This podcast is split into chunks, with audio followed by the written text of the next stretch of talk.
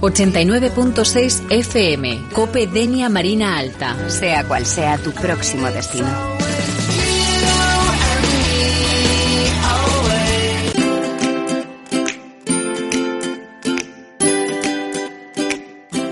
Tiempo para nuestra sección de Psicoeducando en la que tratamos un tema que seguro os va a enganchar y es cómo gestionar las rabietas de los niños, sobre todo ahora en verano que los tenemos más en casa. Quiero saludar ya a nuestro psicólogo de cabecera, Juan Carlos Arancibia. ¿Qué tal, Juan Carlos? Hola, Yaume. Un placer estar aquí de nuevo una semana más. Coméntanos, tienes invitados y vamos a hablar de esas rabietas que tienen eh, los críos ahora en verano y casi todo el año porque de vez en cuando nos salen con alguna rabieta. Así es. Hoy hablaremos sobre cómo gestionar las rabietas en niños. Para eso está aquí mi compañera, Eugenia Díaz. Ella es experta en infantil e infanto-juvenil. Y nada, por eso la he traído. Eugenia. Buenos días. ¿Qué tal, Eugenia? Gracias por estar aquí con nosotros. ¿Por qué los niños tienen esas rabietas? Pues mira, voy a empezar diciendo que hay algo que creo que es fundamental y es que todos tenemos rabietas. Lo que cambia es la forma en que las expresamos, la forma en la que expresamos la frustración de algo que nosotros queremos y que no puede ser. Esta es la razón por la que los niños o las niñas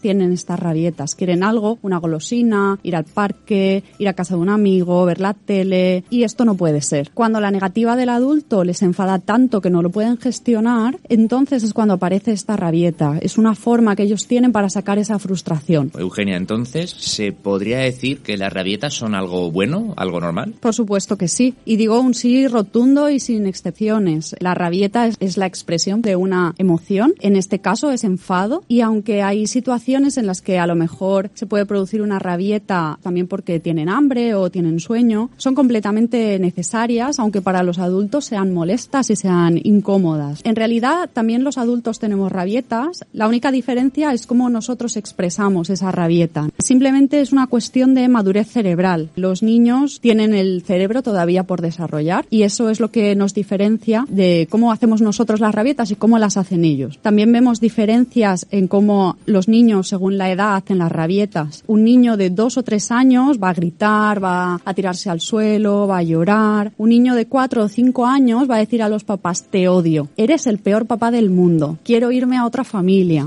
Y en cambio, los niños de siete u ocho años lo que van a hacer es preguntar todo el tiempo, ¿y por qué? ¿Y por qué no puede ser? ¿Por qué no puedo hacer esto? Pues dame una razón, dame una explicación lógica. Esto se debe simplemente a que la parte eh, prefrontal del cerebro empieza a desarrollarse a los siete años, entonces empiezan a utilizar más la lógica. Es más lógica que física. Quiero apuntar aquí una anécdota. Mi hijo ya tiene 21 años, pero bueno, cuando era pequeño, entre 3, casi 4 años, dos rabietas. Una fue en el hipermercado, se me echó en el suelo, él no era de rabietas, empezó a patalear, gritar, como si lo estuviesen maltratando. Después ya se calmó. Ir a otra rabieta, es que lo llevábamos a la guardería, y un día pasaba yo por ahí, no sé, por casualidad, lo sorprendí en la, la valla del recreo, gritando, socorro, sáquenme de aquí, que mis papás me han encerrado en plan rabieta fuerte. Entonces, eso suele pasar en los críos, ¿no? Claro, totalmente. Y además es que no tienen otra manera para expresar esa rabia o esa frustración que tienen. Todavía no son capaces de conectar lo que sienten y de autorregularse. Entonces, lo único que hacen es expulsar la energía, la frustración, la rabia. Lo que pasa es que es cierto que son muy molestas para los adultos, pero es que son totalmente necesarias, ¿no? Un niño que no tiene rabietas, algo pasa. Y hay mucha contención, no está pudiendo expresar las emociones que siente. Y de hecho es que he dicho que a partir de los siete años empieza a desarrollarse esa parte prefrontal del cerebro que le ayuda como a regularse y este desarrollo no termina hasta los 25 años. Entonces, más o menos hasta esta edad, por eso los adolescentes también tienen sus propias rabietas. Todavía me quedan cuatro años de rabietas.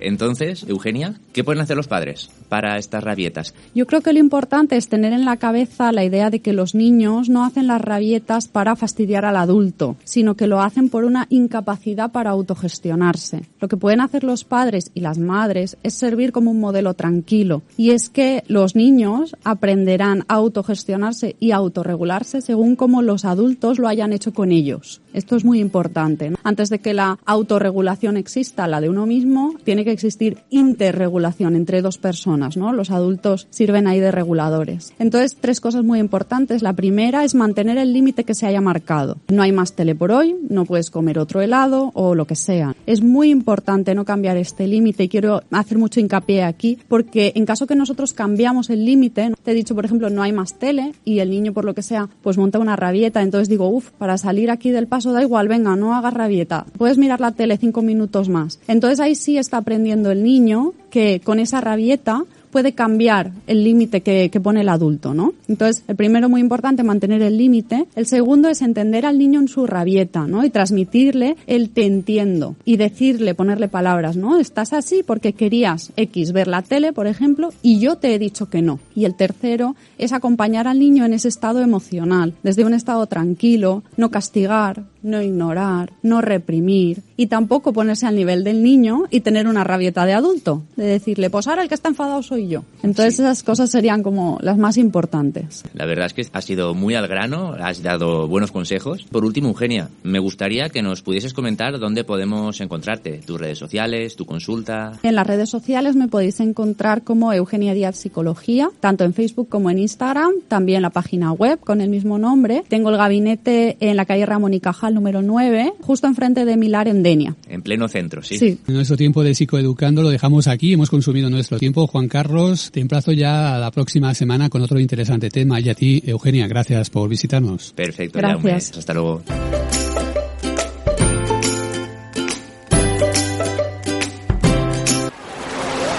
Nadie te pide nada, nadie te llama, nadie, nada. Las mejores vacaciones son unas vacaciones tranquilas. 89.6 FM, Cope Denia Marina Alta. Sí, todo es más fácil.